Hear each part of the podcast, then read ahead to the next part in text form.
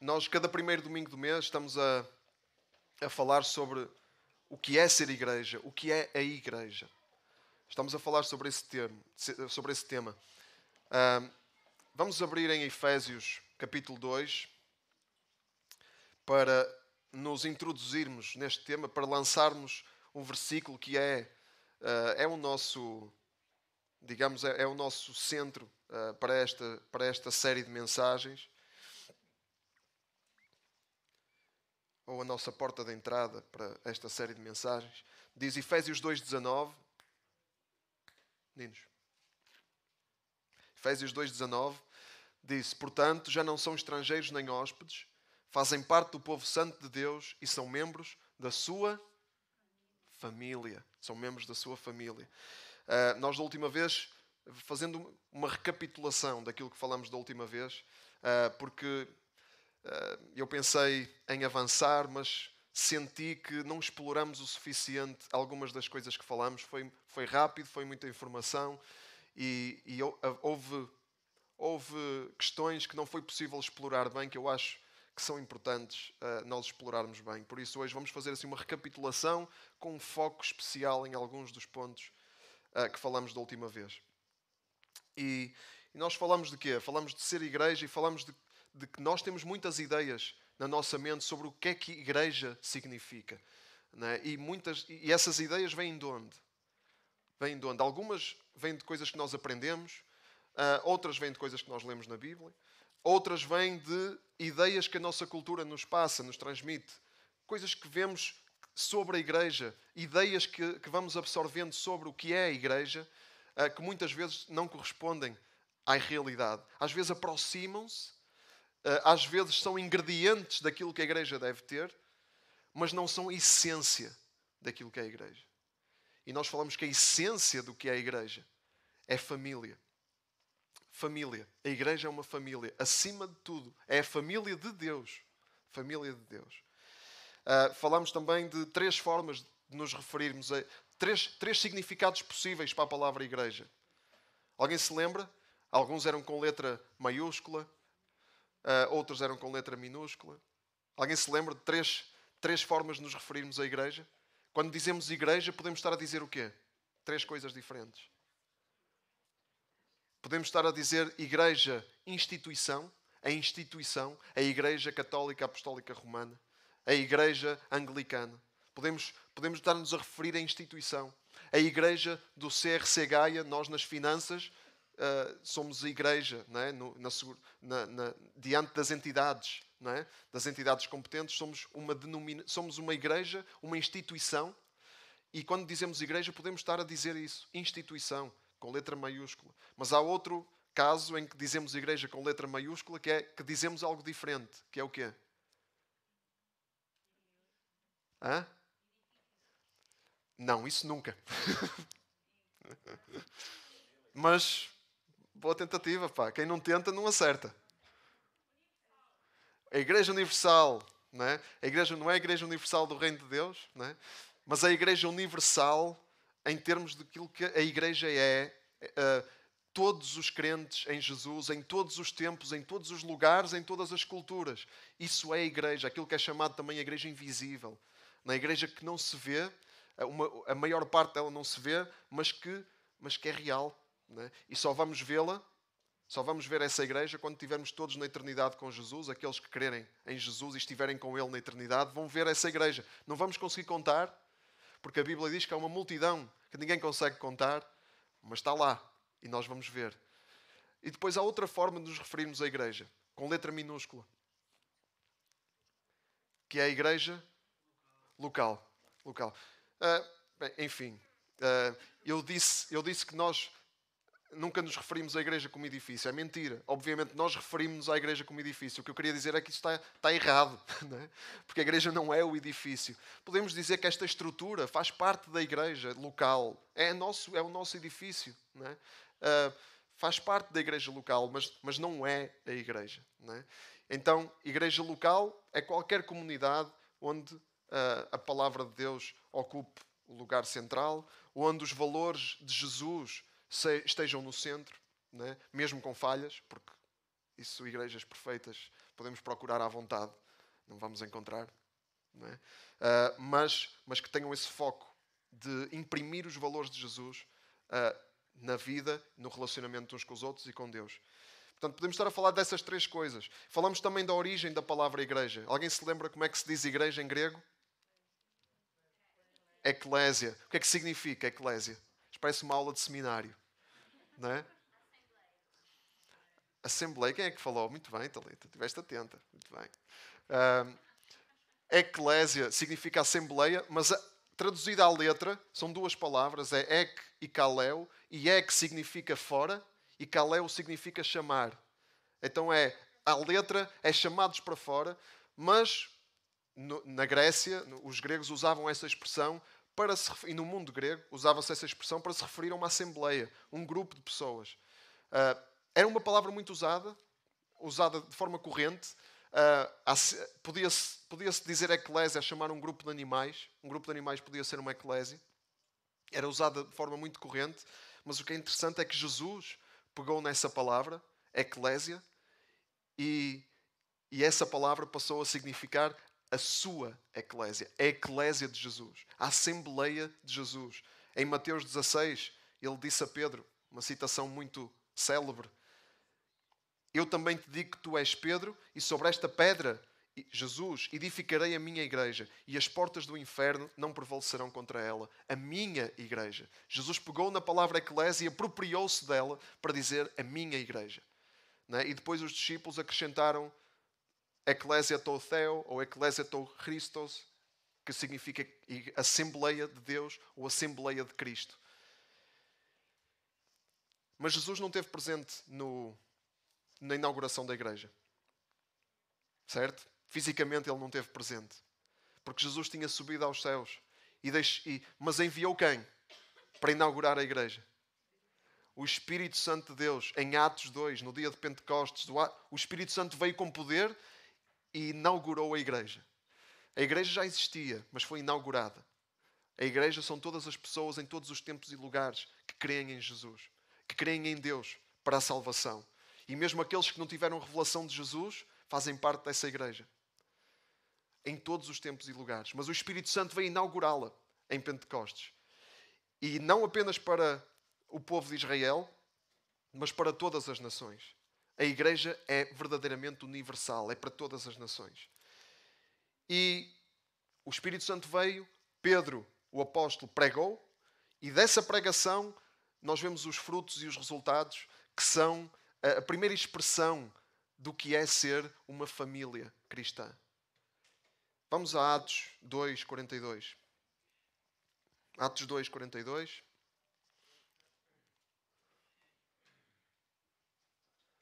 Todos abriram? Espero mais um bocadinho.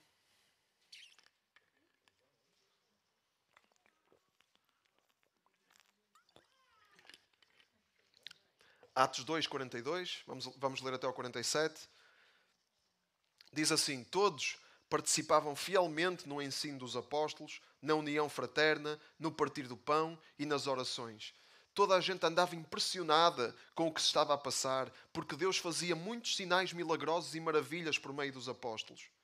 Os crentes viviam unidos e punham em comum tudo o que possuíam. Vendiam as suas propriedades, assim como outros bens, e dividiam o dinheiro entre todos, de acordo com as necessidades de cada um. Reuniam-se diariamente no templo, partiam o pão, ora numa casa, ora noutra, comendo juntos com alegria e simplicidade de coração davam louvores a Deus e tinham a simpatia de todo o povo. E cada dia que passava, o Senhor aumentava o número dos que recebiam a salvação. Então aqui não havia que enganar. Onde estava um grupo de pessoas a viver assim, era a igreja. Não havia que enganar. Era muito mais difícil formar ideias distorcidas do que era a igreja. Porque a igreja estava ali, eram aquelas pessoas. É? Eram aquelas famílias, pessoas que viviam família. E vemos que em tudo o que eles viviam, em todos os ingredientes da forma como eles viviam, para quem é que estes ingredientes todos apontavam? De quem é que estes ingredientes vinham e para quem é que eles apontavam? Para Cristo, para Jesus. o ensino dos apóstolos. Diz que todos participavam fielmente no ensino dos apóstolos. Os apóstolos ensinaram sobre quem? Cristo. A palavra de Deus, a Bíblia, é sobre quem? Cristo. Cristo é o centro da palavra. É? Depois, a união fraterna, as orações, o partir do pão. Quem é... Oramos em nome de quem? Oramos no poder de quem? Eles oravam no poder de quem? No poder de Cristo. A união fraterna, ser um só, como Jesus e Deus, o Pai, eram um só, na unidade do Espírito Santo. E toda a gente andava impressionada porque Deus fazia muitos sinais milagrosos e maravilhas. Pelo poder de quem? No nome de quem? No nome de Jesus Cristo. Era, era assim que os apóstolos faziam os seus milagres, sinais e maravilhas. É? Levanta-te e anda em nome de Jesus Cristo. É? Os crentes viviam unidos, punham em comum tudo o que possuíam, partilhavam tudo. Porquê? De onde é que vem essa ideia de dar em sacrifício? Vem do sacrifício de Cristo. Nós aprendemos a dar sacrificialmente com Cristo. Tinham alegria, comiam juntos com alegria e simplicidade de coração. Onde é que eles aprenderam a comer juntos? Jesus passou grande parte do seu ministério à mesa com as pessoas, né? em refeições. Jesus tinha que comer né? e comia, e comia com muita gente, e etc, etc. Tudo aqui, todos estes ingredientes, cada um destes ingredientes, vem de Cristo e aponta para Cristo. É uma família, não é uma família qualquer, é uma família cristocêntrica.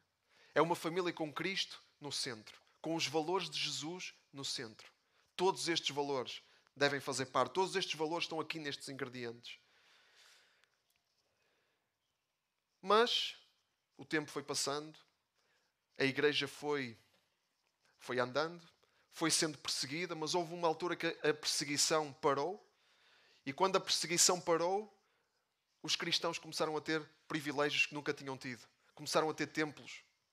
O clero, os líderes cristãos começaram a ter regalias, começaram a ter cargos, começaram a ter luxos, começaram a ter terras, começaram a ter propriedades. E tudo isso foi desvirtuando essa, essa promiscuidade, essa mistura da igreja com os poderes, foi distorcendo a verdadeira natureza da igreja, obscurecendo a verdadeira natureza da igreja. Claro que sempre houve, houve pessoas fiéis em todo o tempo. Houve sempre pessoas fiéis ao Evangelho. Sempre. A igreja não começou. Não começou. A igreja começou aqui e nunca parou. A igreja nunca parou. É? Mas ficou. A verdadeira natureza da igreja ficou obscurecida pela forma distorcida como a, a igreja, a instituição, passou a, a viver e a lidar com os poderes. Até que veio um movimento que teve como objetivo voltar à essência. Qual era esse movimento? Vamos celebrá-lo este mês. São os 504, 513 ou 504?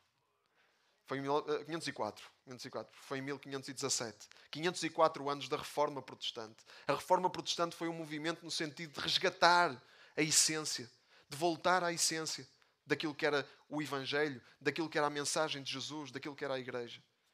Claro que a reforma teve muita coisa mal feita, muita coisa errada. Mas aconteceu e, e ainda bem.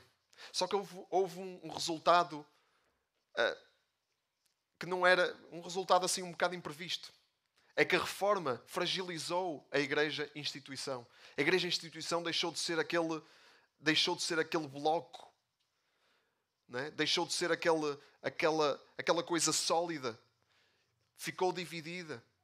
Houve, houve uma fragilização da igreja, instituição. E por isso as pessoas sentiam-se mais livres para questionarem, para questionarem o poder, para questionarem a autoridade. E houve um movimento no século XVIII, dois séculos depois, que quis, uh, que, que contestou a autoridade, toda a autoridade da igreja, toda a autoridade da Bíblia, toda a autoridade da fé. Foi o movimento do iluminismo o século das luzes, o século XVIII. E a ideia do iluminismo é este: a Igreja já não tem qualquer autoridade, a Igreja, a Bíblia não é, eh, não é a autoridade, não é a nossa autoridade. Qual é a nossa autoridade? A razão humana, o pensamento racional. Então, os valores, ok, mantém-se os valores, porque os valores cristãos continuam a ser vistos como uma coisa, coisas boas, o valor da caridade, o valor da, da comunidade, da solidariedade, tudo isso é bom, mas vamos pôr, vamos tirar Deus de cena. Nós não precisamos de Deus para chegarmos aí. Ok? Então a, a, a igreja, a religião ficou posta de lado. Arrancou-se os valores da sua base. E os resultados não foram bonitos. Não são bonitos. Claro que havia, claro que a igreja também não era bonita. A igreja, por se ter misturado com o poder, fez muita coisa errada. Muita coisa errada. Não podemos negar a história, a história, eh, a história tenebrosa da igreja instituição. Não podemos negar isso. Mas o iluminismo inaugurou uma nova era com os valores cristãos, mas sem Deus. E, é, e essa era é a era em que nós estamos hoje, que é a modernidade. Nós vivemos na modernidade. E um, um sociólogo chamado Max Weber disse que a modernidade é uma, uma jaula de ferro. Estamos todos dentro dessa jaula. Ninguém escapa à modernidade. E à forma da modernidade de ver o mundo. Essa forma de ter os valores cristãos sem Cristo. Que distorce completamente esses valores. E nós vamos ver alguns desses valores porque esses valores moldam o nosso entendimento de igreja. E esses valores da modernidade, estamos todos a ser influenciados por eles. Todos. Estamos todos na jaula de ferro. E, e estamos a ser influenciados. A diferença é se temos consciência disso e lutamos contra isso ou se nos deixamos ir. É só essa a diferença. O primeiro desses valores vão ser quatro. Que são valores que vieram até da reforma. A reforma ajudou a trazer esses valores a resgatar esses valores. O primeiro é a fé individual. A fé do indivíduo. Eu não preciso de um sacerdote para viver a minha fé. Eu não preciso de uma autoridade eclesiástica para me aproximar de Deus. A reforma veio trazer isso. Mas a modernidade pegou nesse valor e arrancou da sua base cristã. E o que é que, e o que, é que resultou disso? O individualismo. O individualismo é a valorização do indivíduo acima de todas as coisas, sem Deus. Porque enquanto o indivíduo tem Deus, o indivíduo não é o supremo. Mas quando se tira Deus do indivíduo, o indivíduo passa a ser supremo. O eu passa a ser o supremo. Então é o eu. É o que eu preciso. É o que me faz feliz. O que importa é ser feliz. É? Quem? Eu. O que importa é eu ser feliz. Os outros que se ajustem. O que importa é eu identificar-me. Se eu não me identifico, não me identifico. O que importa é eu gostar, é ser agradável para mim. É a igreja do eu. É a igreja onde o eu está no trono. Em Atos, nós vemos que a igreja era uma família. Não é? Uma família em que todos partilhavam o que tinham, tinham tudo em comum. Estavam todos reunidos à volta de um centro. Mas nas igrejas do eu, o eu, cada eu, cada ego, tem o, cada ego é o seu próprio centro. Então nas igrejas do eu é muito fácil as pessoas uh, é muito fácil as pessoas ofenderem-se. A, a, tolerância ao erro é muito baixa. A tolerância ao erro é baixa. Porquê? Porque o ego está no trono. Então ofender o ego é um pecado capital. O pecado não é ofender Deus, é ofender o ego. É esse o pecado capital. E as igrejas do eu reforçam essa perspectiva individualista. Como? Por exemplo, as pessoas querem ter um bom tempo espiritual sem serem incomodadas, sem serem chamadas à atenção com aquilo que está mal na sua vida. Não, queremos é ter um bom tempo espiritual, não me venham incomodar. Queremos ter um arrepio, louvar a Deus, levantar as mãos, mas não me venham agora incomodar.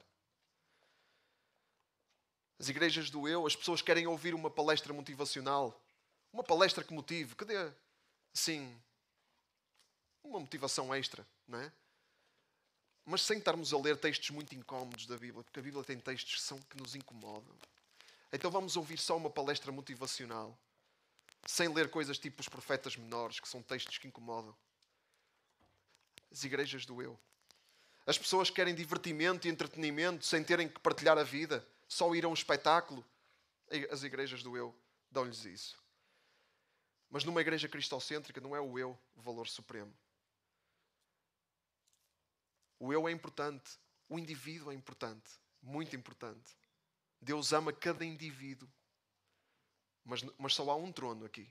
Nas igrejas, na igreja cristocêntrica só há um trono. E esse trono já tem ocupante. É Cristo. Então o eu é importante, mas secundário. Passa para segundo plano. Outro valor, a reforma veio trazer a ideia bíblica, bíblica de que não há ministérios inferiores. Aquela ideia de que há um grupo da elite que são os sacerdotes e esse grupo tem, um, tem o trabalho mais importante. Agora, quem é carpinteiro ou engenheiro ou mecânico ou, ou médico, pronto, é, o, é o trabalho enfim, é o trabalho secular. Mas a reforma veio trazer a ideia de que não, não há ministérios inferiores é tão importante ser o trabalho de mecânico, é tão, é, os níveis de responsabilidade são diferentes, é certo, os níveis de responsabilidade são diferentes. Mas quem, tem, mas quem tem um ministério de ser mecânico deve desempenhar esse ministério com tanto coração e com, tanta, e com tanto temor a Deus como quem é pastor. Por isso é que Paulo escreve em Colossenses 3,23: O que fizeram, façam de, todo o coração, como se estivessem a servir o Senhor e não os homens. O que fizerem. Seja o que for, façam-no de todo o coração. Isto não é para dizer que o trabalho na igreja é pouco importante, é para dizer que o trabalho na igreja é muito importante, mas que o trabalho que se faz fora também é. E os dois, nenhum deles deve perder para o outro. Devem ser todos feitos, de, ambos devem ser feitos de coração. Claro, cada um tem o seu chamado, cada um tem os seus dons, cada um tem o seu ministério, mas todos, todos são chamados a, fazê-lo, a, a desempenhar esses ministérios de todo o coração. Mas veio a modernidade e fez o quê? Arrancou esta expressão servir o Senhor. Ficou só o valor do trabalho. E isso chama-se, quando o trabalho é o valor supremo, quando o lucro é o valor supremo, ficamos com capitalismo. O lucro passa a ser, passa a estar no trono. O sucesso passa a estar no trono. E, são, e nascem as igrejas empresa. As igrejas empresa. Que são as igrejas focadas nos resultados. Focadas no lucro. Claro, a linguagem não é esta. Né? Focadas em superar a concorrência.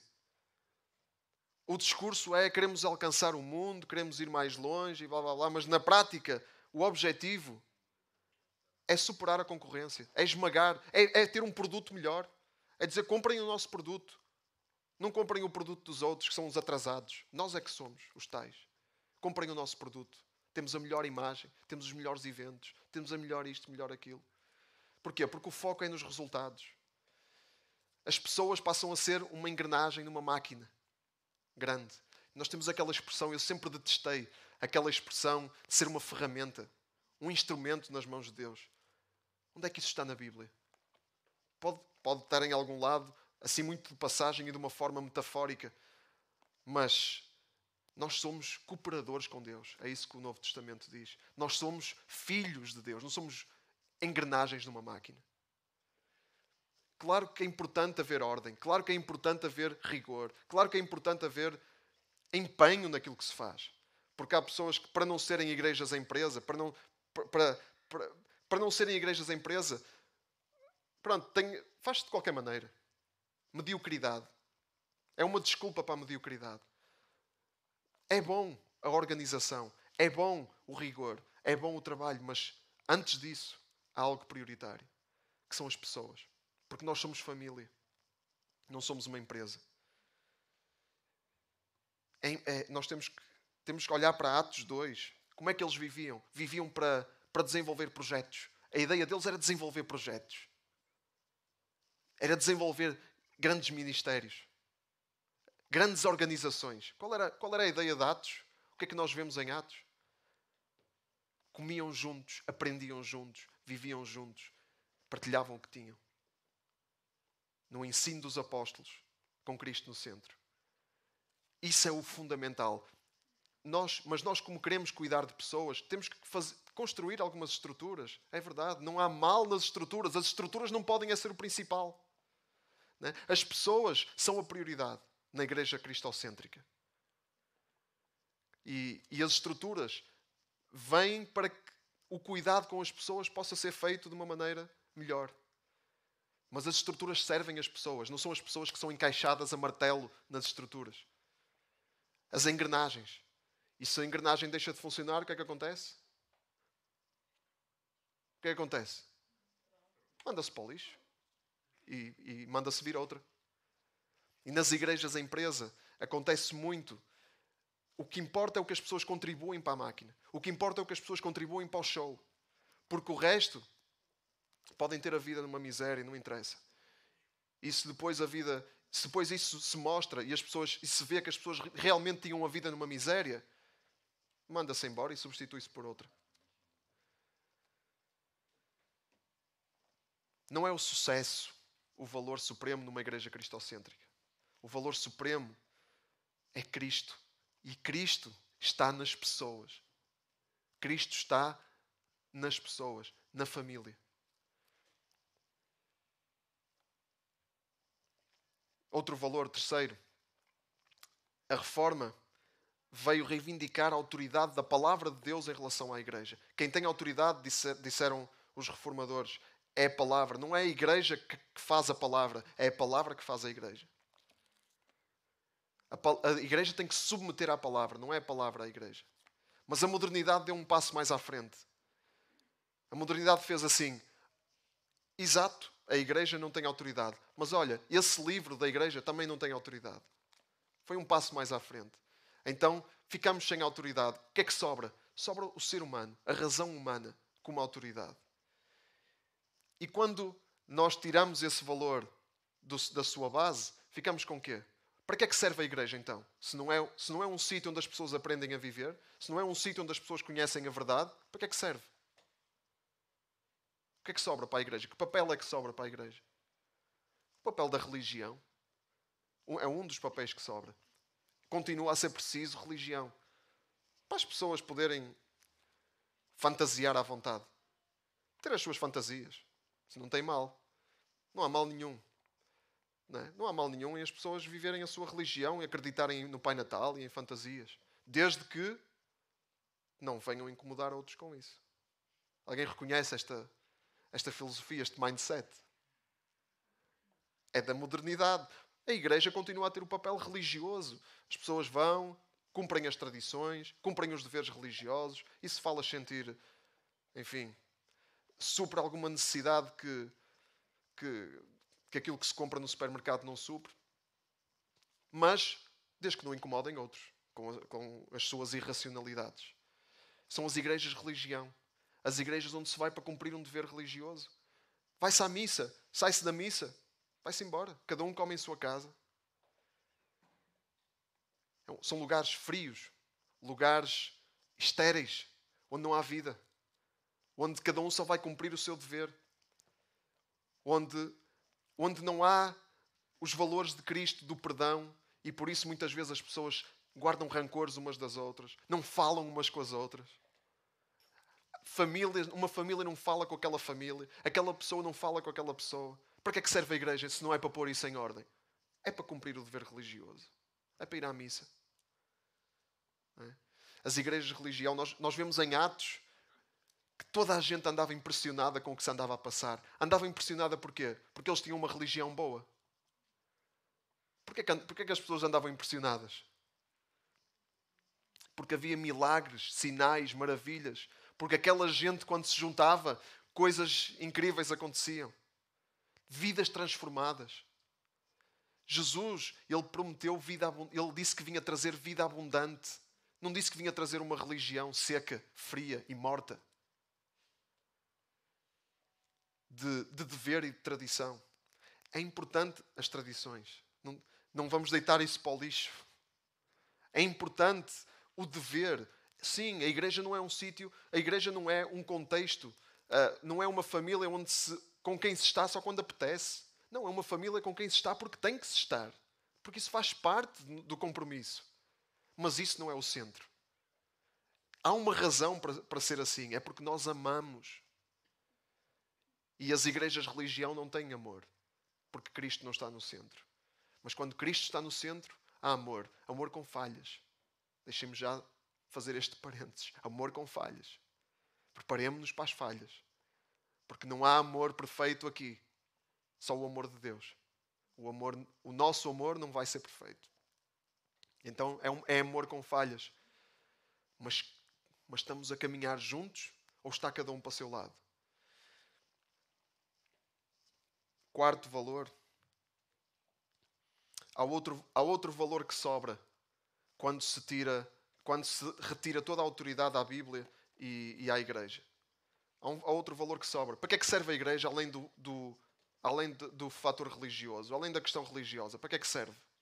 Há mais algum, a Igreja tem mais algum propósito? Há mais um para a modernidade. A caridade. Ação social. A igreja como a igreja como obra social.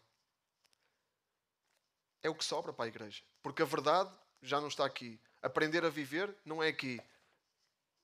Cada um vive a sua fé em privado. Então o que é que sobra? Bem, pode ser um. A igreja pode servir para as pessoas se juntarem e fazerem o bem.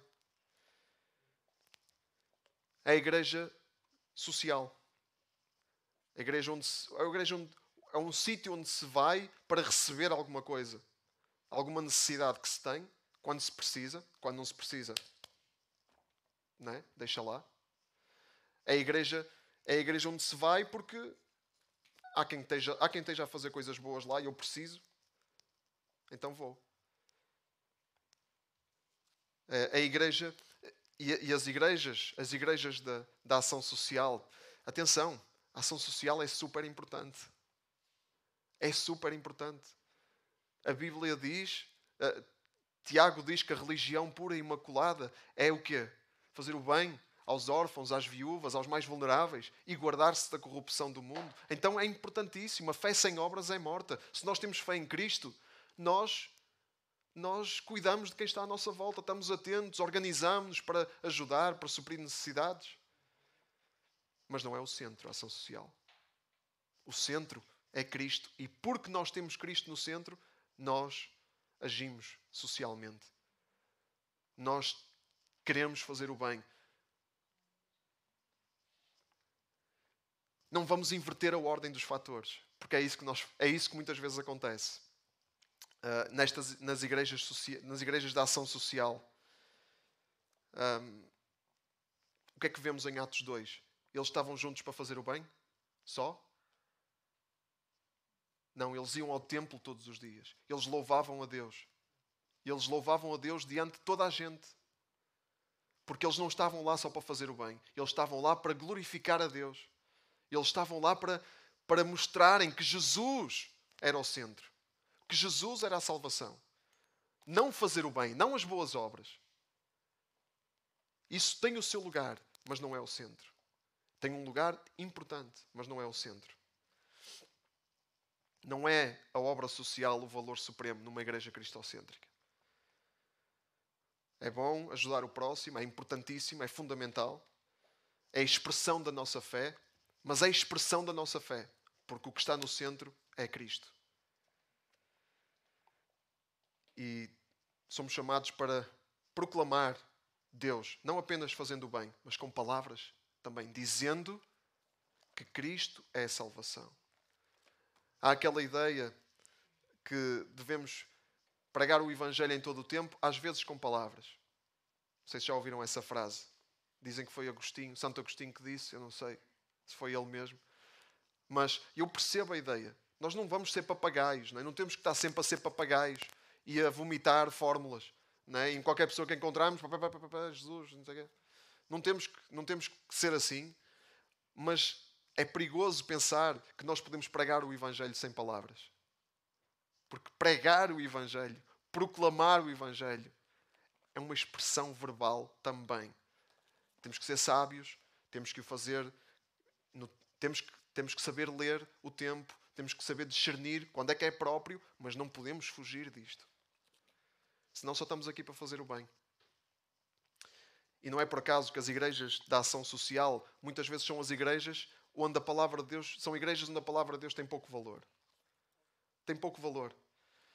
É? é, é nessas igrejas, normalmente, que há aquela ideia que, sim, a Bíblia é um livro, é um livro interessante, mas, enfim, há aqui coisas, não vamos levar isto tudo à letra, não é? Quer dizer, Jesus e os, Jesus, até há aquela ideia de que temos que descobrir o Jesus real no meio, no meio desta salada de, de milagres e que ninguém, os mortos não ressuscitam. Não é? é nessas igrejas normalmente a palavra tem pouco valor, porque há essa ideia que nós só estamos cá para fazer o bem e mais nada.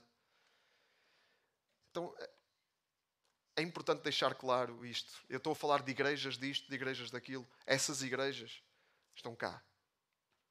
Essas igrejas estão aqui essa, essas distorções, essas distorções daquilo que realmente é a igreja estão cá e influenciam-nos a todos. Uns mais para umas coisas, não é? Estes, estas quatro, a igreja do eu, a igreja empresa, a igreja religião, a igreja clube social, todos nós temos isso cá. A, a, a única diferença é se estamos a combater isso, estamos a refletir sobre isso, ou se nos estamos a deixar ir para um destes paradigmas, para um destes modelos.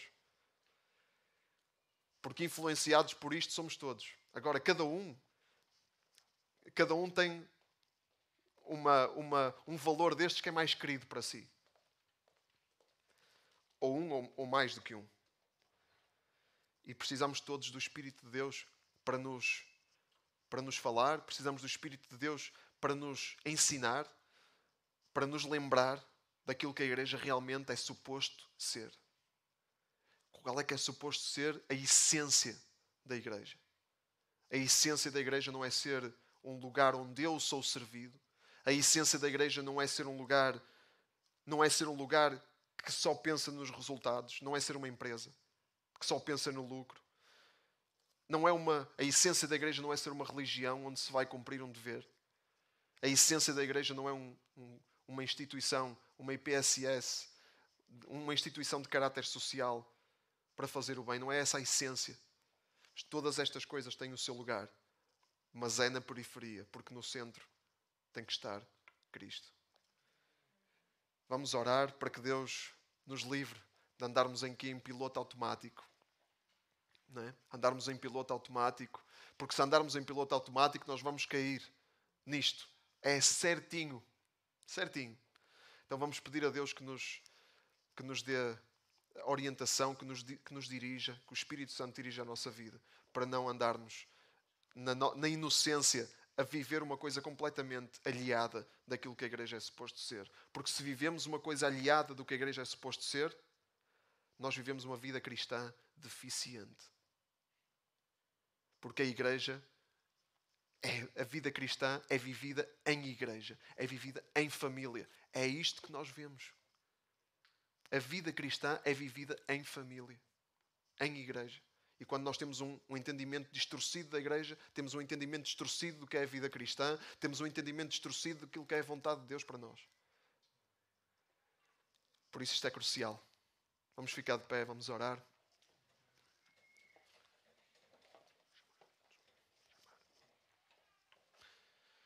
Sim, Deus. Submetemos-nos a Ti, Deus. Sujeitamos-nos a Ti. Sujeitamos-nos à tua orientação, à tua direção, à tua, ao teu ensino, à instrução que tu tens para nós, que não é uma instrução nem um ensino impessoais, mas que vem na forma pessoal do Espírito Santo, do teu Espírito Santo que habita em nós. Deus, e obrigado porque pela tua palavra nós podemos, uh, podemos aprender a tua vontade para a nossa vida, Senhor. E queremos viver contigo no centro, não connosco próprios, não com as nossas aspirações, não com as nossas, os nossos caprichos, não com os nossos desejos, não com os nossos projetos, mas contigo no centro. E fazendo aquilo que tu nos chamaste para fazer, que é viver em família, uma família que, que vive contigo no centro e que traz outros. E oramos por isso, oramos por mais Oramos por, por mais gente a fazer parte desta família, desta e de outras famílias, da tua família universal. Mais e mais gente.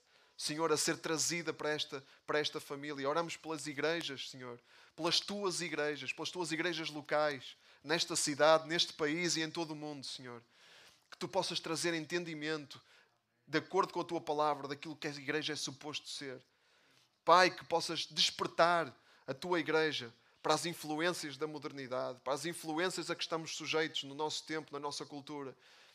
Pai, que possamos ser astutos, possamos ser inteligentes, possamos ser, uh, possamos ser, possamos analisar as coisas e refletir sobre as coisas com discernimento, Senhor.